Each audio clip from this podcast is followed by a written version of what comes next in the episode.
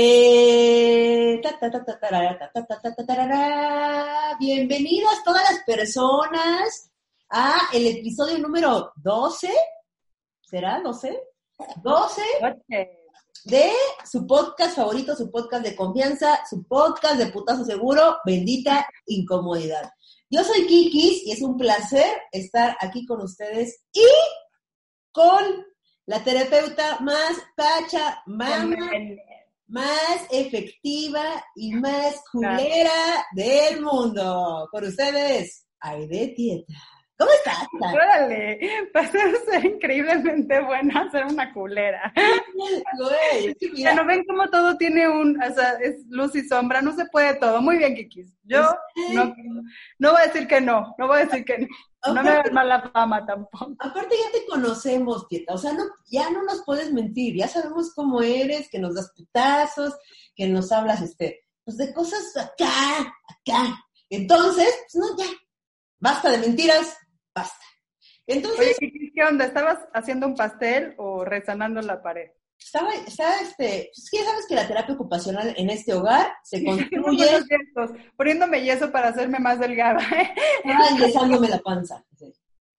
Este, pues Había sí, una técnica de, se, le enyeso la panza. Había una técnica, había una técnica. sí, había, había, este, que te deshidrataba, lo que hacía era deshidratarte, el tejido, Supongo, supongo que sí. Ya sabes que la terapia ocupacional, nosotras eh, seguimos aquí encerradas eh, y así. Entonces, en este hogar, la terapia ocupacional se trata de sierra eléctrica, cortar, pintar, montar. Entonces estábamos en esas. Mira, aquí está la muestra. Y tú te ves etérea inalcanzable, que no has lavado un plato, no has lavado, porque princesa te decía. Claro. Uy, Mis manos de viejita de que me la paso en esto. Y bueno, entonces se nota que no hago nada. de que Sí, chat, les decía, estos, estas bolsas que ven, de las Yo que hablamos dejo cada de programa, de las que hablamos cada programa. Las tengo por dormir, por des- es de descanso, les decía. Esto es puro descanso. Puro descanso. Oye, Tieta, pues ya estamos en el capítulo 12. ¿Cómo va tu experiencia con este podcast? Cuéntanos tantito. La verdad es que estoy muy contenta, siento que la respuesta que hemos tenido ha sido increíble, la gente escribe cosas maravillosas, nos hacen preguntas, nos sugieren temas, nos dicen que están súper contentos de tener algún tipo de respuesta. Eh, creo que estamos logrando nuestro objetivo, Kiki, y estoy muy orgullosa de esto. Hacerlo Porque- millonarias. Sí, ah, no, bueno, Este no se está logrando. espera, una cosa a la vez. espérate. Pues no, que la banda empiece a despertar, que nos demos cuenta que hay otras posibilidades y que cada quien encuentra su herramienta y su camino y su acompañante en el proceso emocional, es bien válido, pero que esta es una, una herramienta a la disposición de mucha gente, así se puede llegar con un botón, ¿no? Y que bueno, son dinámicas y formas y cada quien se adapta y resuena con ellas y esa es la idea y la intención, que toque la posibilidad del cambio en otros. Claro, está increíble. vamos, muy contenta, la verdad. Muy bien, eso me da mucho gusto. A ver si así de contenta se nota y nos deja de dar putazos esta vez. Fíjate que es chistoso que ahora que lo mencionas, he estado como tocando temas cada semana y es muy chistoso, pero cada vez que tocamos el tema, trabajo en la semana como con muchos pacientes que sin querer tocan el tema y cuando llegamos al domingo de meditación, el que tú no asistes nunca, siempre hay ahí como una, una reverberancia de la resonancia del, del proceso del programa. Entonces, mira, todo conectadísimo, la verdad. Es que. Aunque nadie entienda lo que estoy diciendo y menos tú, hay quien sí, hay quien sí. Yo, yo confío en que ustedes que están del otro lado sí tienen esa apertura. Esta que... No, a mí, a mí me llegan sus energías, su buen pedez, su buen pedez, me llega cada domingo, yo por eso estoy de buena los domingos, en pijama, con mi bajita del, del señor Chifel, así, abrigadorcita, este, tomando café, mientras yo recibo la iluminación a la distancia Del grupo, decía. del grupo. Entonces, es momento de este episodio número 12 que nos pongamos serios y nos digas, Pietra, ¿cuál es el tema?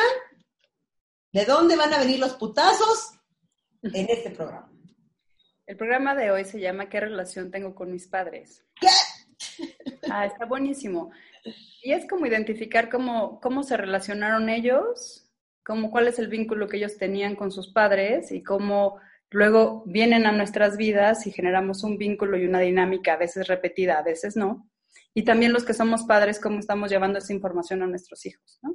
Es más bien identificar como datos, sobre todo del tema del abandono, que siempre es algo que resuena en la vida de cualquier ser humano que ha sido contenido en el sistema, en el sistema familiar con algunas este, altibajos por situaciones emocionales que los padres viven, ¿no? A través de la experiencia y de conductas aprendidas en su mayoría. Claro, lo que pasa es que, híjole, sí van a estar unos putazos porque son difíciles. O sea, la relación con los padres, eh, que es tu, tu, tu, tu, figura más fuerte en la vida, ¿no? Yo creo que por eso cuando tu mamá te decía, cuando eras niño, te decía, te vas a caer, te vas a caer, y no eras cayéndote, es porque o sea, lo que dicen tus papás resuena mucho en ti, porque eh, son para bien y para mal, eh, pues las, unas cosas que te mueven muy cabrón, y creo que pues, cuando no es para bien, no está chido, pero aunque lleves una relación muy buena con tus papás, siempre es complicado, ¿no? Siempre. Ahí estás. Entonces, estoy pensando lo que estás diciendo, estoy pensando así. Ya llegó el gas. Si te decía, ya llegó el gas, espérame tantito. No, no, no, no. Ok, entonces, ¿por dónde, por dónde empezamos a desmenuzar esta, en, este, esta madeja tan compleja que es la relación de tus padres contigo y lo que esto representa en tu presente? Ok, primero hay que saber que los papás eh, el amor que nos dan nuestros padres viene de la experiencia que han tenido con el amor que tuvieron con sus padres. Entonces yo estoy segura hoy por hoy que todos nuestros padres y que nosotros los que somos padres queremos hacer con nuestros hijos, queremos generar dinámicas distintas a las que experimentamos. En la mayoría, hay quienes copian y pegan tal cual porque funcionó, porque yo soy un hombre de bien, entonces con todos los chingadazos que me acomodaban jaló, ¿no? Y bueno, muy respetuoso, muy respetable, pero claramente pues no funciona. O sea, porque podemos ver cómo la sociedad que ha estado como sosteniendo la idea de la familia en estos, este, con estos argumentos, pues no, no, no. no funcionó, no funcionó, banda. Porque pero hoy no ha jalado, ¿no? El mundo es un mierdero, mucho, gran parte, a, por cómo nos educaron y cómo, y por eso somos adultos así y por eso todo mal. Entonces creo que es momento de justamente desenredar esa madeja para ver por qué y cómo no, ¿no? Ok, hay, hay, hay una, hay, hay, o sea, un poquito para atrás, hay un sistema que dice cómo debe de funcionar, ¿no? Y entonces, como parte del sistema, el sistema familiar también adopta doctrinas de aprendizaje que dicen cómo debe de ser la familia, cómo debe de ser el individuo, ¿no? Y en base a esos fundamentos, entonces los padres ejercen la maternidad y la paternidad un poco desde el contenido del sistema y qué dice el sistema. O sea, es cuando vuelvo a repetir estas cosas como de todos somos uno, o sea, adentro y afuera. Como es afuera es adentro y como es adentro es afuera, o sea, no está separado.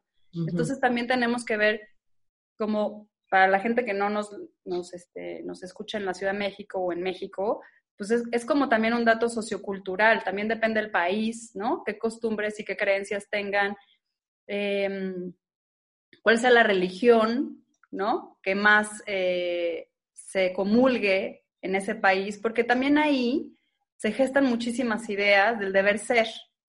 Y entonces los padres eh, llegan con estas ideas a la crianza mucho más desde un contexto social que, que psicológico y neuronal de la crianza. O sea, para muchos de los padres sugiere más que el hijo aporte al sistema, ¿no?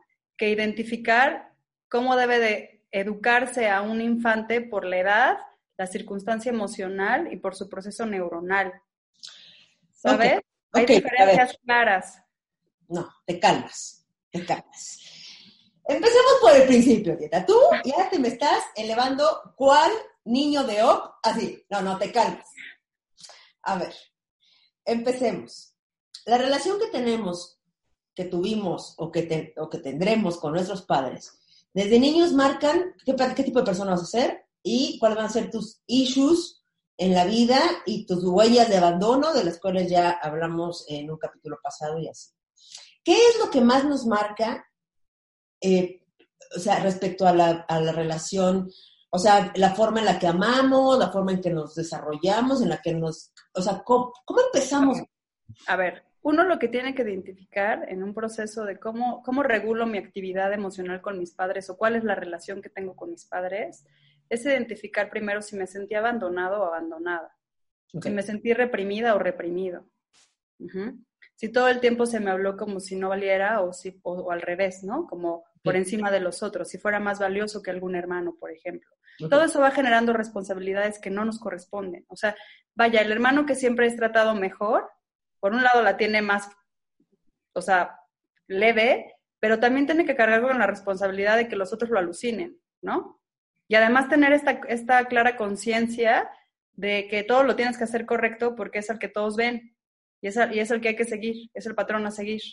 Entonces todo eso genera un nivel de responsabilidad que es honestamente innecesario porque no tendría por qué ser así. Incluso muchas veces muchos hijos siendo padres de, o sea, siendo padres de nuestros padres, ¿no? Claro o nuestros padres siendo padres de sus, de sus padres. Y entonces cuando llega la parte de tener que crear a los suyos, pues ya fueron padres de sus padres, padres de sus hermanos y les toca ser padres de otros hijos, pues ahí hay como un desenganche, ¿no? Ya vienen cansados. Entonces la lectura es si estoy abandonada, si no me siento abandonada, si me siento frustrada, si me siento enojada, si tengo mucha cólera, si siento que fui abusada emocionalmente a un grado donde realmente hoy por hoy no lo supero, ¿cuál es mi relación con mis padres? ¿Cómo me relaciono a nivel emocional? Una vez que identificas cuál es la relación que tienes, tienes que empezar a observar cómo fue la relación de tus padres con los suyos. Y eso abre ya el diálogo, ¿no? Ya comienza uno a indagar y a encontrar sus propias respuestas y a decir, ok, mi papá nunca habla de cómo fue la relación con sus padres. Hay papás que no hablan de eso, pero yo necesito indagar. Voy a preguntar. Eso ya es comenzar a hacer un trabajo importante, primero de reconocimiento y luego de acercamiento. Y bueno, habrá, habrá quien tenga este, la buena suerte de generar esa apertura y ese diálogo y poder más o menos entender y habrá quien pues, se reme un portazo en la puerta diciendo, a mí no me interesa hablar de tus abuelos, fueron buenos padres, lo único que tengo que decir, porque además así las cosas, ¿no? Claro. Entonces un poco se queda la nube ahí o, los hijos que, que no tienen esta figura latente paterna o materna, ¿no? O que tienen la carencia porque la mamá por alguna razón tuvo que abandonar el hogar y se, y se quedaron a cargo del padre, ¿no? O al revés, se quedaron a cargo de la madre y el padre se fue. Todas esas dinámicas en relación a tu desarrollo emocional, pues tienen consecuencias en la etapa adulta, ¿no? Ahora, a ver. Perdón. Incluso desde el parto y la gestación, todo eso va sumando a la relación, el vínculo que vas generando con tus padres. Perdón. Claro. A ver, viviendo en México, en un país donde la, híjole, un porcentaje altísimo de, eh, de personas fueron criadas sin papá, porque el papá se fue, huyó, no se hizo responsable, los abandonó, este, tenía otra familia, millones de cosas y millones de casos eh, en México que los hijos fueron abandonados eh, por el padre. O sea, eso marca también a un país como sociedad y qué tipo de personas nos encontramos afuera o adentro eh, que, fueron criados nada más, o sea, que la, la, huella de abandono es del padre, marcadísima aparte, porque aparte las madres mexicanas en general, en general cuando son así, pues siempre es como esta onda de yo este, soy padre y madre, mi papá que nos abandonó, este, ¿sabes?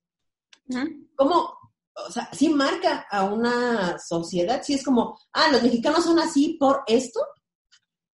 Bueno, también hay que sumarle que hay padres presentes sin estarlo. O sea, el abandono se leen muchos, también está la violencia pasiva del padre presente que no te, que no te toma en cuenta, ¿no? También. Y sí, eh, claramente, yo creo que eso es, no sabes, ¿sabes? Es como, ¿qué fue primero, la gallina o el huevo? ¿Ya sabes? Esa pregunta, como de, ¿eso marca una sociedad? Sí, pero pero no fue primero el sistema quien divulgó la idea de cómo tenía que ser y entonces a partir de eso se marca una sociedad. Y sí, por supuesto, estás creando y generando patrones de conducta en individuos que son sometidos, ¿no? Y que regularmente pueden caer en conductas de abuso emocional hacia los otros y luego permitírselas, por supuesto, porque el abuso está, está ahí. Y además desde un lugar en donde la víctima es el, el, papel principal, ¿no? O sea, los mexicanos en general tendemos a ser, un solemos más a ser las víctimas en general. Y tiene que ver incluso con los vecinos, ¿no? O sea, todas esas lecturas están ahí. Es decir, irnos muy lejos, porque hiciste esa pregunta, pero sí, por supuesto que sí. Okay. Y, y, bueno, y se sostiene también desde una, desde, desde, desde mm, eh, una sociedad con claros argumentos de la figura patriarcal, ¿no? Y lo que ello conlleva, porque también para los hombres hay mucha, o sea, en los hombres existe demasiada presión. O sea, no, no, no es ajena, ¿no? Eh, esta, esta, esta, esta lectura que se tiene de son proveedores, este, bueno, hoy por, por, hoy por hoy me parece que en la mayor parte de las familias mexicanas, este, pues todos son proveedores, o sea, las cosas no están como para sentarse a esperar a que traigan este, el gasto, ¿no? Claro. Pero eh, ahí está puesto, y entonces, claro, cuando, cuando la sociedad comienza a tener otro tipo de dinámicas y necesidades, más allá de, más allá de la exploración de, de, ser mujer y tener otras oportunidades, salirle al quite porque no alcanza el gasto, ¿no? Y como cuando vuelves este, a tu hogar, pues te toca también limpiar el hogar, hacerte cargo de los hijos, de la crianza, de las tareas, ta, ta, ta.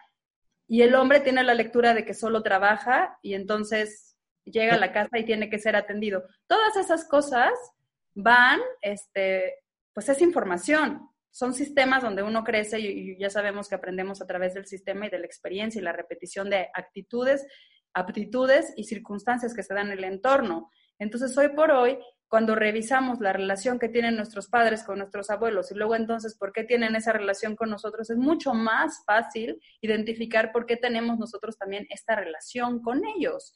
Y al final se trata de sanar la relación, pero ojo, no esperando que el cambio venga de ellos, porque eso va a ser una tarea sin fin que no va a tener resultado alguno, sino identificar qué cosas o qué argumentos que ellos implantaron en nuestro chip, hoy por hoy no nos resuenan, no nos resultan, y cómo cambiar. Y el trabajo viene cuando uno comienza a sentir culpa por no ser el resultado del deseo que tenían tus padres, aunque ese deseo no sea tuyo, en el fondo hay mucha culpa porque sientes que no estás siendo visto ni aceptado, porque no estás aceptando ser lo que esa persona decide que tú tienes que ser.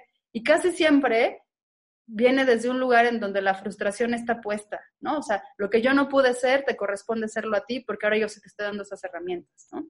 Claro. Entonces, es, es, poder identificar e, esos hilos conductores que nos van llevando, ¿no? A entender por qué nuestras actitudes, por qué, nos, por qué nos vinculamos de esa forma, porque además, algo que también es bien importante, es que los padres eh, son las referencias de, del arquetipo femenino masculino que tenemos para relacionarnos en el exterior, en sociedad y en pareja. Entonces, la dinámica que generamos con los padres y la madre se repite al exterior. Ok, lo que está diciendo es, lo que la señora Tieta quiso decir es... de veras ya, güey, que hablo en portugués. No, no, no, está ah. te está chingando. Ah, este, qué raro, cara. Este, a ver. Eres jodida, ya hasta tengo miedo, de veras.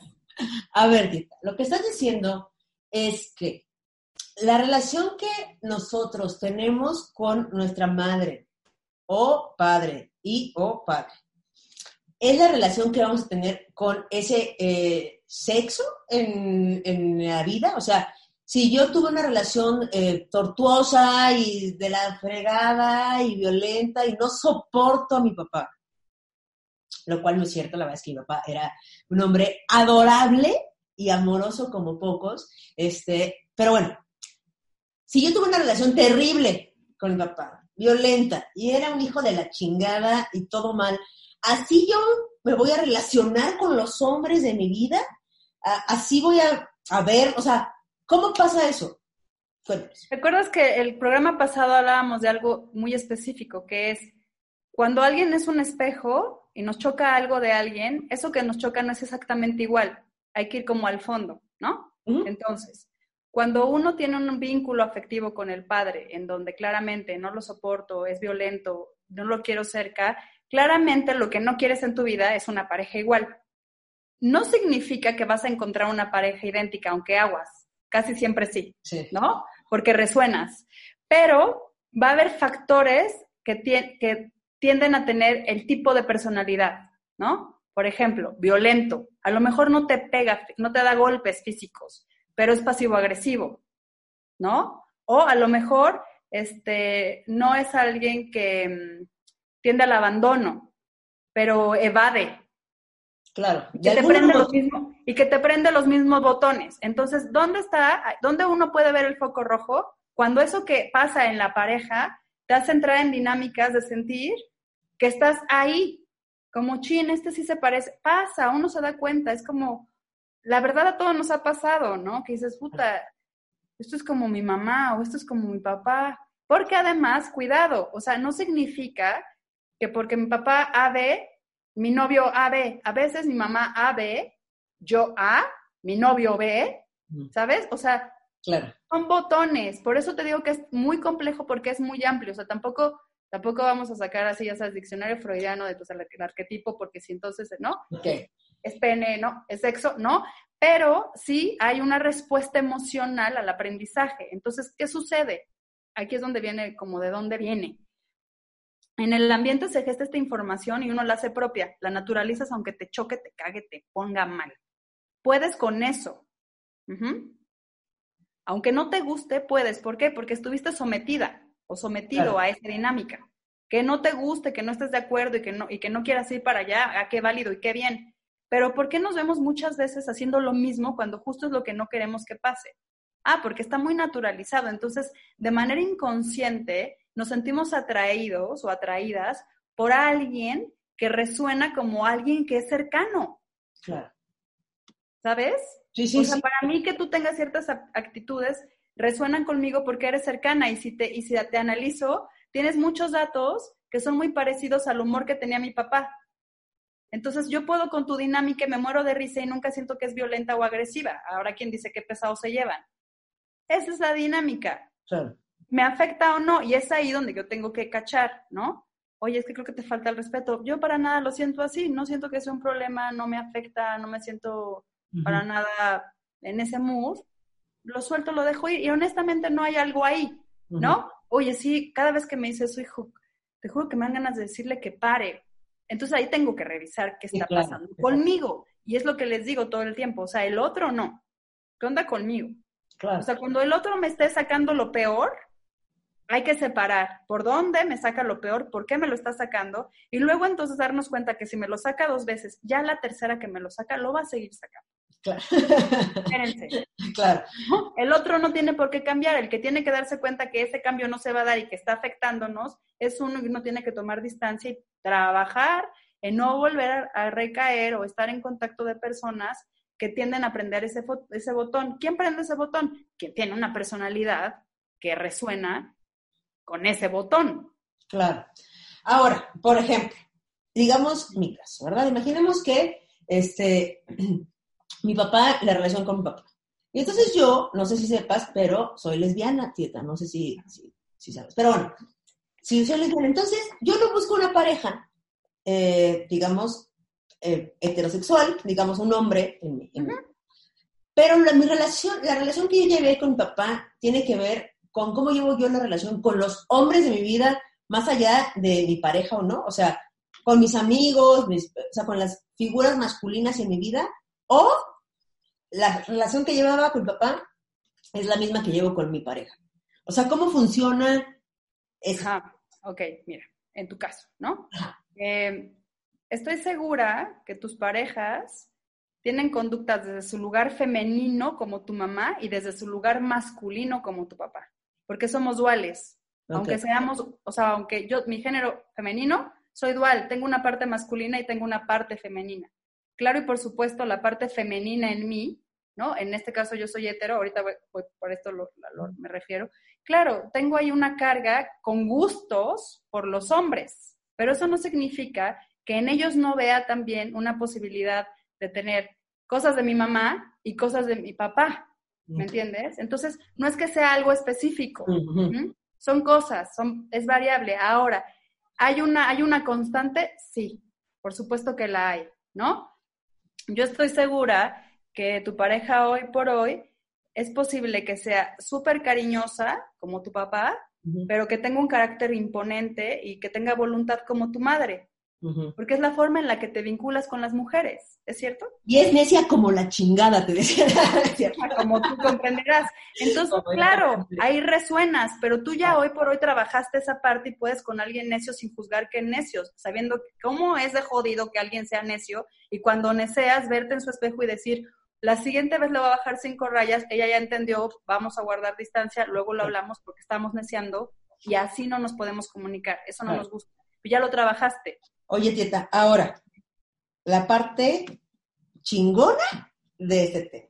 Ya sabemos que como nos llevamos con nuestros papás, con nuestros padres, va a ser un rebote constante en nuestra vida de cómo nos relacionamos con las personas, con el resto del mundo. Ahora, yo quiero dejarme de llevar de la chingada y de quiero dejar de encontrar los mismos patrones que encuentro en mis parejas porque mi relación con mi mamá y con mi papá fue terrible, porque tengo huellas de abandono, porque eh, abuso de sustancias o porque violencia o porque lo que sea. Aparte de empezar a reconocerlo y decir, ok, vamos a evaluar qué pedo y cómo llevo con papás y cómo, cómo se llevaban ellos y por qué me llevo así. O sea, ¿cómo empezamos a cambiar? ¿Se puede cambiar eh, más, o sea, la relación con tus papás, pues a, lo mejor es complicado, pues, ¿no? Pero para dejar de relacionarte a partir de ahí. Pero tampoco es que sea complicado la relación con tus papás. Cuando tú aceptas, la relación se modifica, porque dejas de estar constantemente en el juicio y haciéndolo todo personal. Y hay compasión, entonces la relación se va a moldear, eso es un hecho, o sea, sí se puede. Ahora, yo nunca hablo como eh, del cambio, como va a desaparecer esto y ahora es otra cosa, se transforma. ¿Hay una transformación? Sí, ¿no? ¿Se puede mejorar? Sí, por supuesto que se puede. ¿Cómo? Primero hay que, eh, o sea, en relación con los padres, más allá de la pareja, es identificar, ¿no? ¿Qué cosas me están molestando de mi familia? Y darme cuenta que hoy por hoy posiblemente yo sea tan ajena en muchas circunstancias porque he sido más flexible al cambio he tomado terapias, he ido a talleres y he sido flexible al cambio. Entonces, voy soltando valores y paradigmas que no me permiten involucrarme en otras áreas. Ejemplo, ¿no? Este, en la familia de mi papá son homofóbicos. Entonces, por resultado, pues es posible que a mí también ese tema de repente me brinque. Pero luego entonces soy más flexible, me doy cuenta que la gente que es gay, pues es gay y ya es gente. Y entonces me permite abrirme un panorama, ¿no? Donde empiezo a descubrir nuevas amistades y nuevos entornos porque solté ese juicio. Lo mismo sucede en las relaciones con los padres, como de identificar, a ver, esto que hace mi papá y esto que hace mi mamá, hoy por hoy yo no encajo, no estoy de acuerdo, ya puse mi punto de vista. Lo único que pido hoy por hoy es, voy a respetar el suyo porque es el que es, pero pido igual respeto. Ahora, tampoco se trata de someterlos, ¿no? A la tortura de que si vienes a mi casa es verde y en tu casa es azul. Yo voy a su casa y es azul porque esas personas son. Y si vienen a mi casa, voy a tratar de que se sientan cómodos, sin sacar la bandera verde todo el tiempo, ¿no? Pero tampoco siendo otra persona que no soy. ¿Y cómo voy a llegar a eso en constante conversación y entendimiento? O sea, abriéndome, diciendo, esta es la persona que soy, esto es lo que pienso, respeto tu punto de vista, estoy de acuerdo en unas cosas y en otras no, podemos debatir si gustas y si no tampoco pasa nada, solo creo, considero que para estar cercanos hay que ser respetuosos. Yo te quiero y me gusta estar cerca de ti. Este tema siempre saca chispas. Vamos a ver si es válido no enfrascarnos en ese tema y comenzar a tener una relación desde otro lugar. ¿Por qué? Porque ese vínculo ya está hecho y hay cosas en la dinámica que los otros no van a cambiar. Cuando esa tensión baja, también las dinámicas se van dando distinto y uno empieza a reconocer al otro desde otro lugar y se abren porque la gente se relaja. Ahora, ¿qué haces tú con esa información? ¿No? Porque ya está ahí. Ah, bueno, yo ya identifiqué que hay cosas de mi familia que me parecen obsoletas, como que no aceptan a los gays, por ejemplo, ¿no? no o sea, les parece que es así, un defecto este, de la naturaleza, ¿no? Una aberración. Y eso a mí me genera mucho ruido porque hoy por hoy, pues, tengo amigos súper cercanos y muy queridos, ¿no? Entonces yo anticipo, invito a mi casa a cenar este, quiero avisarles que vienen mis amigos, mis amigos tengo una, una pareja es gay, les pediría que si quieren venir están invitados, siempre y cuando sean respetuosos y no hagan comentarios o gestos que alteren la armonía. Ejemplo, pero ya estás poniendo límites también.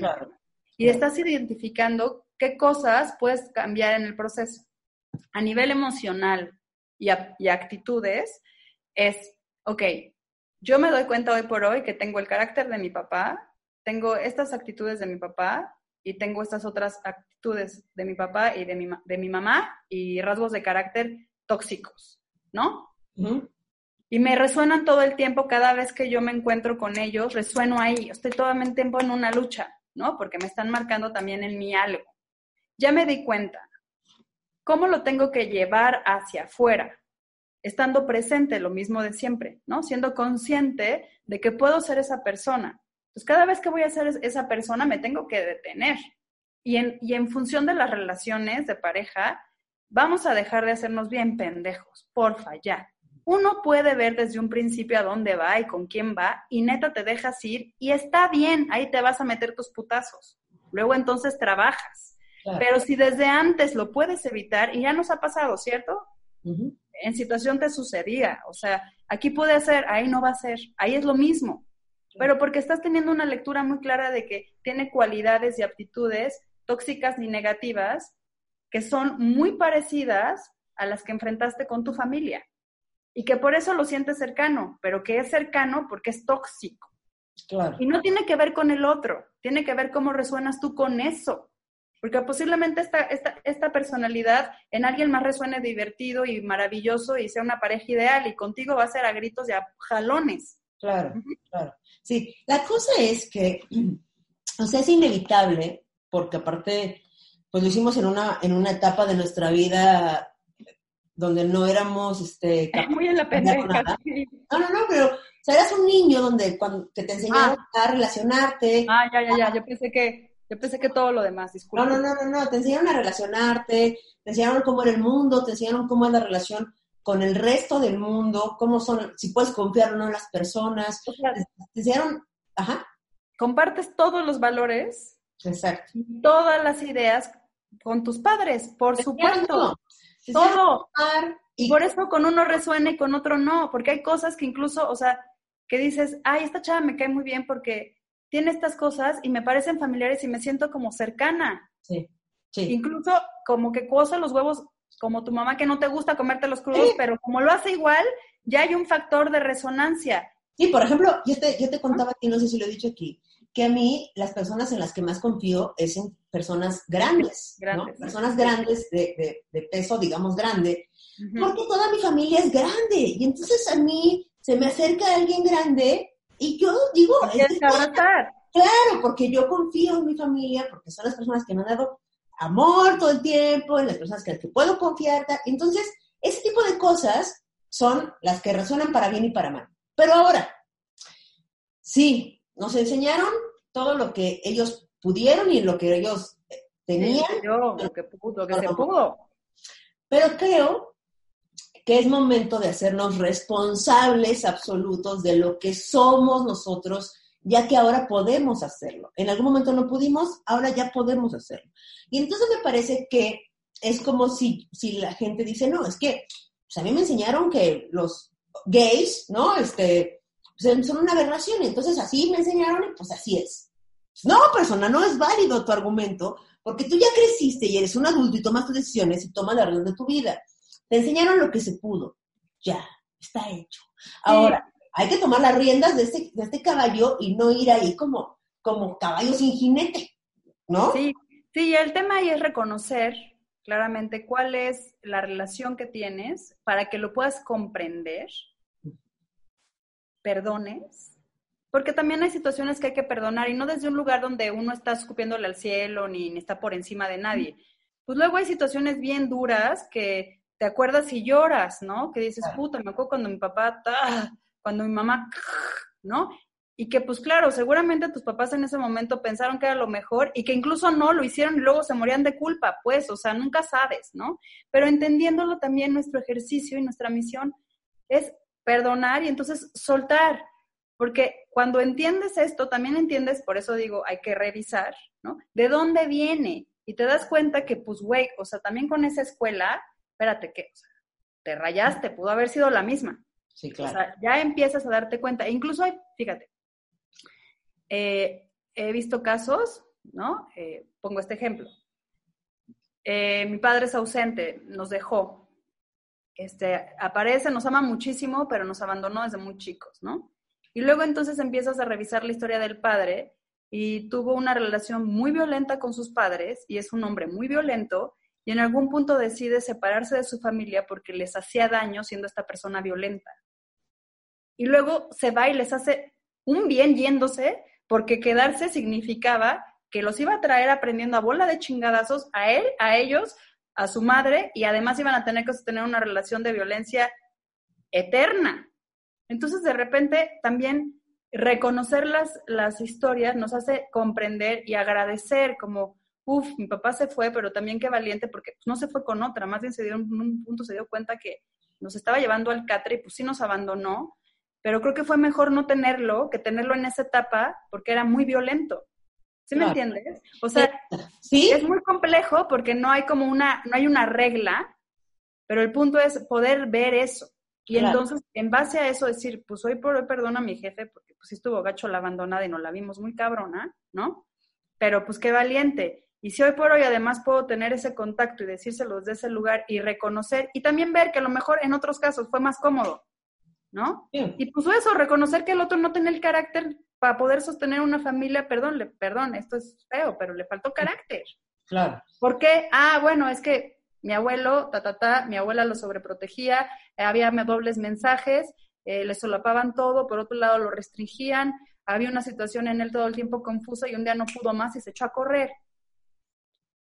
Y eso es lo que hay. Es, de eso, o sea, este es, mi, este es el resultado, ¿no? Ahora, ¿qué hago con el resultado? Claro. ¿Me con el reproche y en la justificación eterna? No. Eso es muy cómodo, no, ya, ya, porfa, ¿no? no, no, no, me hago responsable de esto porque hoy por hoy mi misión es modificarlo, no repetirlo. ¿Cómo? Dándome cuenta. La única forma de no repetir un error es dándonos cuenta. Primero, experimentando el error, por eso vida, señores, y luego entonces haciendo un acto importante al interior de qué me está diciendo esto. Entonces, por eso el duelo también es, un, es fundamental en el proceso de la distancia emocional porque nos va permitiendo entrar por etapas a reconocer qué nos está diciendo esa emoción, por qué me siento tan triste, ah, porque me dejó, no, pero a mí me da tristeza que siempre me han dejado, desde mis papás, ah, entonces es eso, ¿ves? Ya no, no es él, allá atrás, vamos revisando, vamos, vamos rescatándonos desde atrás y luego vamos a ir poco a poco entendiendo hacia adelante. ¿No? Es que como si no conoces tu, tu historia, no, no, o sea, quien sabe su historia sabe su futuro, o sea, ¿no? Claro. Así lo se resuelve. Claro, y es bien complicado porque, bueno, eh, los, eh, los que tenemos la, o sea, que tenemos a uno de los dos padres aún vivos o que tenemos a uno de los dos que, porque no se fue o lo que sea, pues es una relación que también es válido eh, separarte de esa relación. O sea, creo que es mucho mucho tabú, exactamente, ¿no? Como es, es, tu mamá y entonces es tu mamá y la tienes que respetar y sea como sea, y aunque tu papá sea un violento, borracho que te violentó toda tu vida, tienes que estar ahí porque es tu papá. Y creo que por fortuna ahora se están quitando ese tabú y diciendo, no, no. o sea, no, ni aunque sea tu hermana, ni aunque sea tu hijo, ni aunque sea tu padre, si esa relación no te aporta nada, si esa relación te, te, intoxica emocionalmente, no hay por qué seguirla. Es mejor no tener una relación que tener una relación terrible que te va a marcar para siempre y que no te va a dejar en paz vivir el resto de tu vida. Entonces también es bien sano, pero sí con supervisión mucho de un terapeuta, porque tampoco me parece, como es un tema tan tabú y tan eh, fuerte, porque nos, es como, no, ¿cómo voy a dejar? ¿No? Eh, pues sí, yo les recomiendo que vayan a terapia para justamente desenterrar todo esto que tenemos ahí metido, oculto, como que nadie ve, como que nadie sabe, y para poderle poner un fin a nuestras relaciones basadas en cosas pinches y empezar de cero. Mira, y ahí es bien fácil darnos cuenta. Por ejemplo, cuando uno pone una distancia importante con los padres, siempre es porque hay una historia detrás de mucho abuso emocional. ¿no? Primero de los padres y luego se forma de las dos partes porque en algún punto también te sales a defender. Este, y cuando decides de manera honesta, honestas, hacer una, poner una distancia, y hay que ser muy claros con la separación, ¿no? La separación siempre vamos a pensarla como una distancia, o sea, no es me desaparezco de la faz de la tierra, borro su número y nunca vas a volver a saber de mí, excepto que, bueno, en situaciones extremas, ¿no? Y, y también habrá que revisarse. cómo te viene a ti. Pero hay que revisar que te estás poniendo esta distancia eh, no desde el enojo, ¿no? No desde el castigo. O sea, ah, me voy a chingar. Ah, pues no lo voy a hablar ya.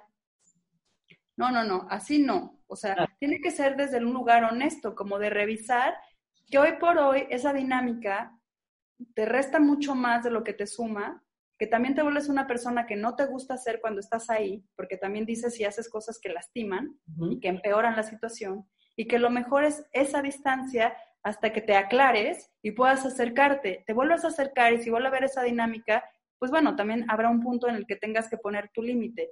Creo que lo que dices es muy sensato y es bien importante además, es toda la culpa que sostenemos por poner distancia de algún vínculo familiar.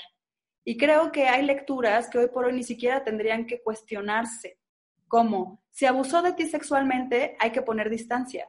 Si te pega constantemente, hay que poner distancia. Si le, te violenta constantemente, hay que poner distancia. Si abusa de sustancias y te hace abusar de sustancias, hay que poner distancia. Si te usa y usa tu cuerpo, hay que poner distancia. Como de cualquier relación, ¿eh?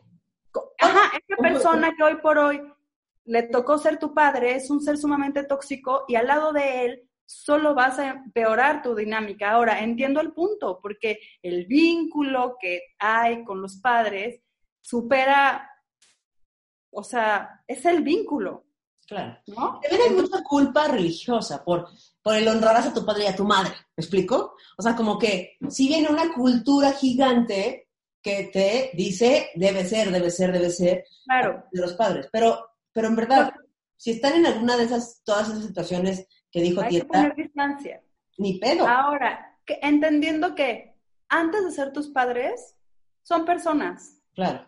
Y tú también. O sea, sí, somos papás, pero de veras, esa es una tarea que en ningún lado, y esto suena súper cliché, nadie te enseña. Hay muchísimos libros para aprender a entender el comportamiento infantil y entonces uno tiene herramientas para entender etapas, episodios, circunstancias, situaciones, formas, incluso la nutrición, insisto, es sumamente importante, el ambiente, generarle dinámicas, etc., etc. Y aún así, te enfrentas a situaciones todos los días que te confrontan con una realidad de ser padre. Entonces, si además no tuviste papás que te permitieran tener cercanía, pues ¿a dónde acudes a preguntar?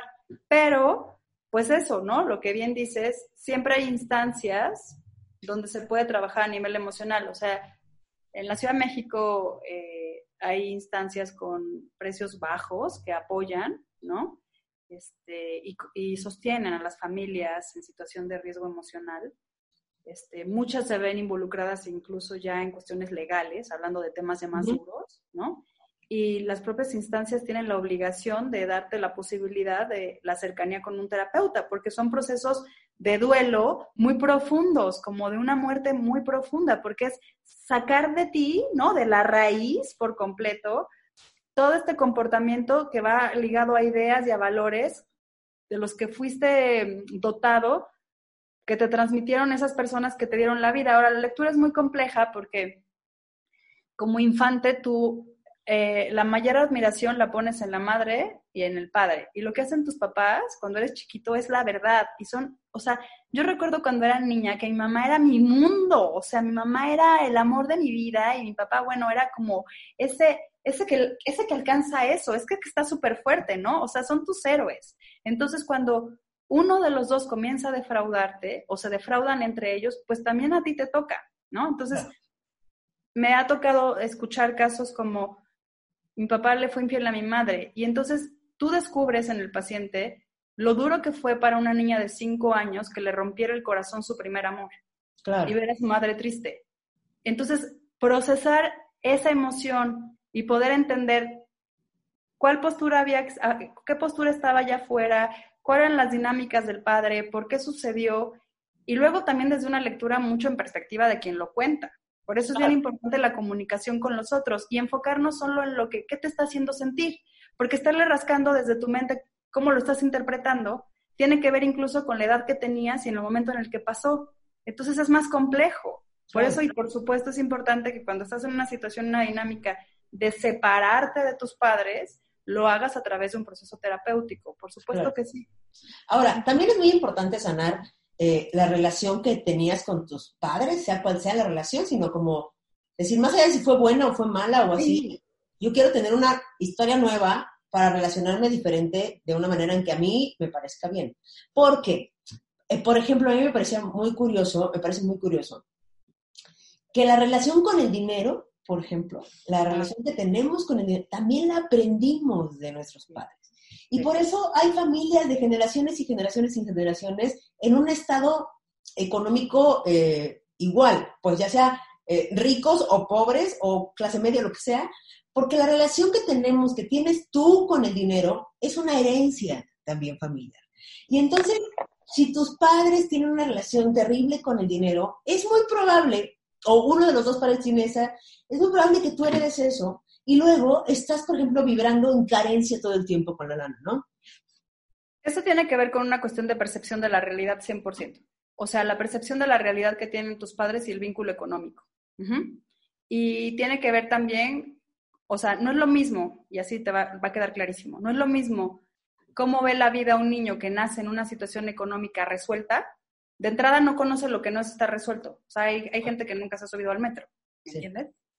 Este, ¿no? Entonces, esa realidad ya sugiere que comienza desde a, partir de aquí, de aquí para allá. O sea, no es, oye, yo quiero, yo quiero no tener eso.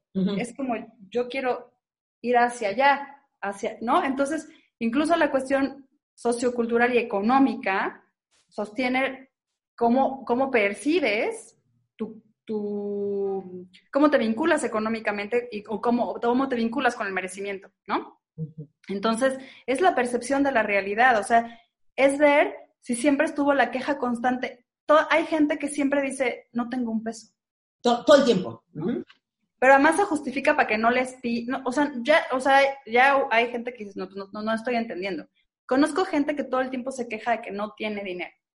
Y que tiene un poco, ¿no? Pero lo que tiene también es miedo a perderlo. Entonces hay que revisar, a ver, a ver por qué, ¿no? Y si de manera honesta si te está costando tener, ¿no será que estás manifestando constantemente que no es para ti, que te tiene que costar?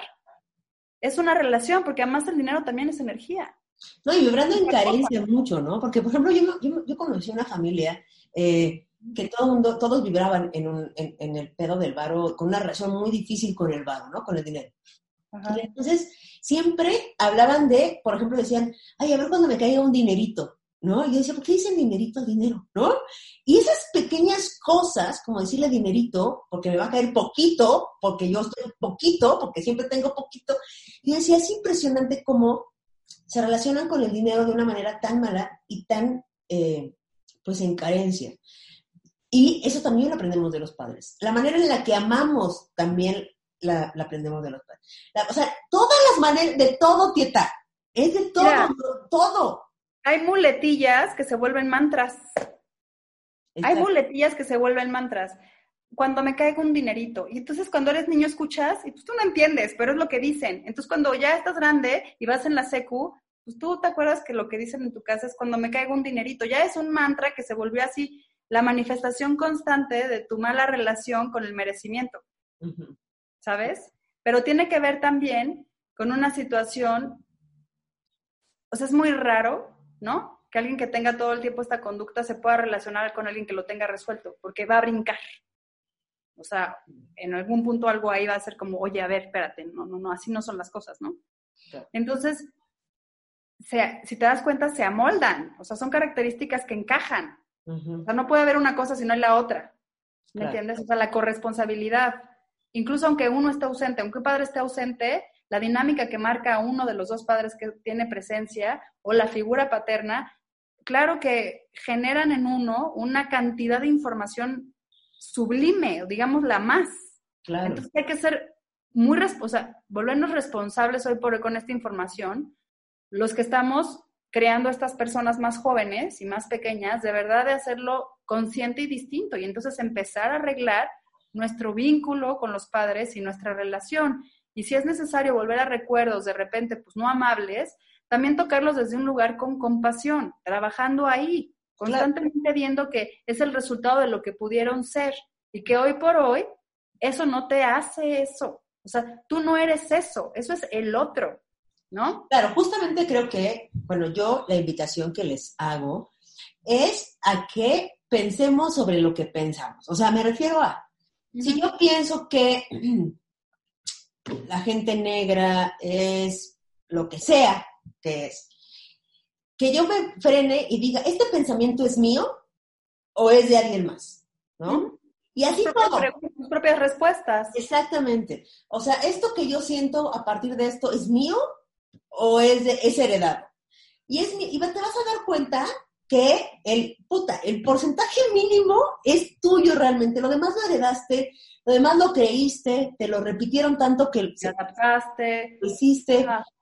Y entonces, quedémonos y para hacernos responsables exactamente de lo que somos y poder responder de nosotros. O sea, yo respondo por lo que yo hago, porque, ¿sabes? Como yo, yo respondo, güey. Ahora.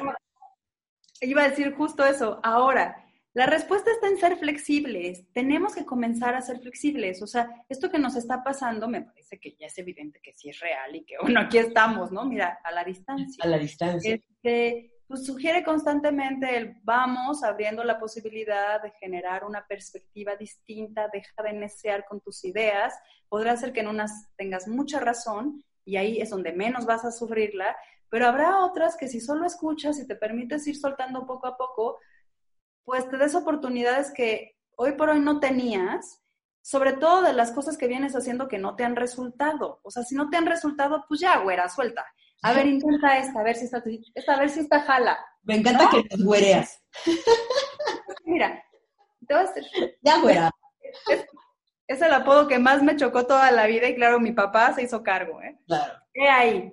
Entonces, esas son las cosas que creo que también tenemos que ya tomar en cuenta. O sea, ser honestos con eso y decir, esto no ha jalado. no ha jalado, no ha jalado. A mí no me ha funcionado ser esta persona que yo creí y además me parece cool porque mi papá lo tenía y lo admiré siempre, me parece súper sensual, pero yo no soy esa persona y a mí no me sale igual y, y, no me resultaba.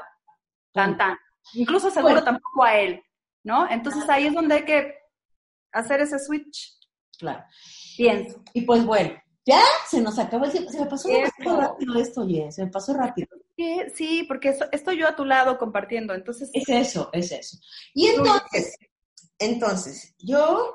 Pues ya te vas soy Kiki, soy Kiki, y quiero agradecerles infinitamente a nuestros oyentes y nuestros eh, vientes, o cómo se dice los que ven, oyentes y los espectadores, los, los, espectadores, espectadores.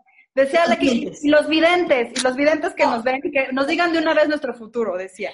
Les voy a decir los vientes, nuestros oyentes y nuestros vientes, muchísimas gracias por apoyar tanto este proyecto, porque nos da muchísimo gusto y nos abre y nos llena el corazón saber que estamos llegando eh, pues, a donde queremos. Sí, a donde queríamos llegar. Donde queremos, que es a sus corazones, a sus vidas, a sus mentes y que todo esté mejor siempre. Este, por favor, no se olviden de suscribirse, de comentarnos de qué quieren que platiquemos aquí, de saludarnos, de mandarnos, de conseguirnos patrocinadores, de cosas. Sí, sí. ya que empiezan los patrocinios, que empiezan, Sí, suscríbanse para que eso pase. Muchísimas gracias a todos. Y dinos de qué se va a tratar la meditación esta vez. Hoy vamos a ir un ratito al niño interior. Ándele pues, ahí me saludas a la tieta bebé. ¡Ay, la tieta bebé! Ok.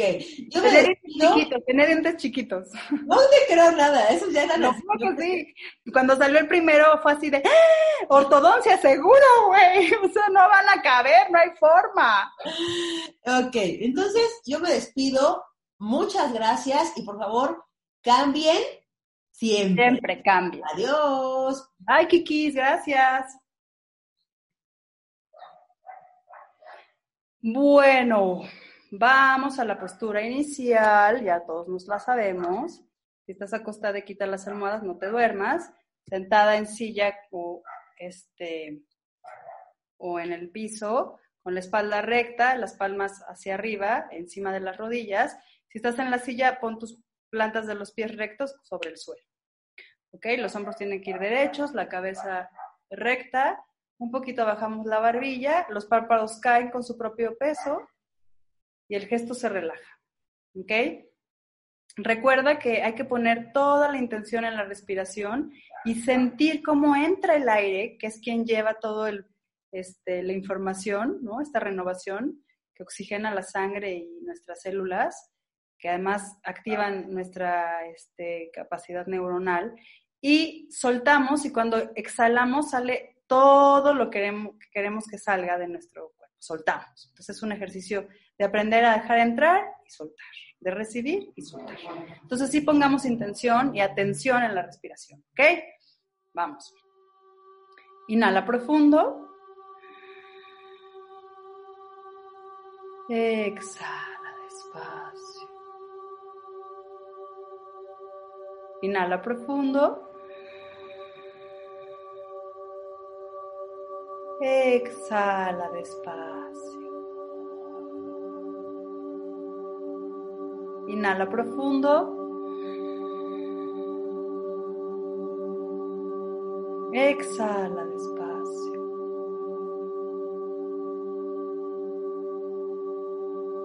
Inhala profundo. Exhala despacio. Inhala profundo y lleva todo ese aire a tu corazón y visualiza una esfera verde que gira y comienza a hacerse más grande cada vez que respiras. Exhala. Inhala profundo. Agranda la esfera. Exhala. Inhala profundo y visualiza cómo esta esfera se hace cada vez más grande. Exhala despacio. Inhala profundo y lleva todo el aire la creación de tu esfera, la más grande, hasta estar dentro de ella y que toda esta luz y esta atmósfera verde te envuelva. Exhala. Inhala profundo Lleva el aire hasta abajo. Exhala. Inhala. Exhala.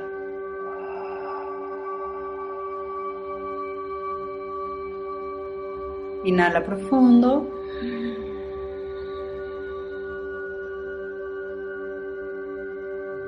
Exhala. Ahora visualiza un bosque frondoso, cálido, al mediodía y camina sobre sus hojas, viendo de fondo un espacio amplio en donde entra la luz. Está contenido, hay árboles, algunos animales alrededor y caminas hacia allá. Hay un tronco en el centro donde puedes llegar a sentarte y respirar. Camina hacia allá y observa tus pasos, pisando las hojas, tocando el pasto, sintiendo el aire, viendo los troncos, las ramas, la luz, algunas mariposas, algunos pájaros roedores. Camina, llegas a ese espacio, tomas asiento en ese tronco y observas a tu alrededor. Y es un bosque contenido, seguro, cálido, y estás ahí. Observa. Puedes ver la luz del sol, cómo se refleja en un espejo está justo al lado de tus pies. Lo tomas y te observas mirándote fijamente a los ojos. Y puedes ver con claridad cómo a través de ellos contactas con tu niño interior y observa poco a poco cómo con claridad ese niño interior que puedes ver ha tomado asiento al lado tuyo. Y ahí estás, acompañado, acompañada, acompañada de tu niña, tu niño, tu niña interior. Observa. Eso. Ponte a su altura. Mírale a los ojos y dile lo bien que estás ahora, lo bien que va a estar. Asegúrale que está a salvo, que va a estar a salvo. Y que hoy por hoy todas las experiencias que tocan lo harán ser un mejor ser. En contención, en compasión, en contacto interior. Y ahí agradece a tu Padre, agradece a tu Madre por permitirte hoy por hoy generar esa simbiosis contigo y con el universo, porque gracias a Él y a ella estás aquí y ahora, sin juicio, solo con gratitud solo sabiéndote acompañado, amado y contenido por ti, sabiendo que vienes de un futuro cercano para decirte que todo está bien, que no estás solo y que te veo y no tienes que hacer nada. Abrázalo fuerte, dale un beso, huélelo e intégralo a ti eso está allá adentro. Observa.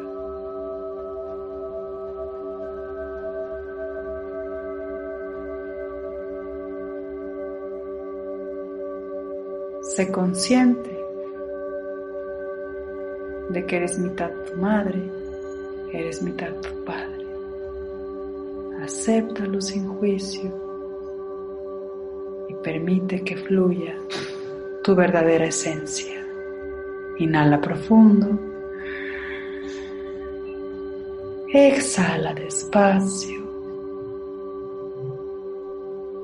Siéntate en el tronco. Observa el espejo. Ve fijamente a tus ojos.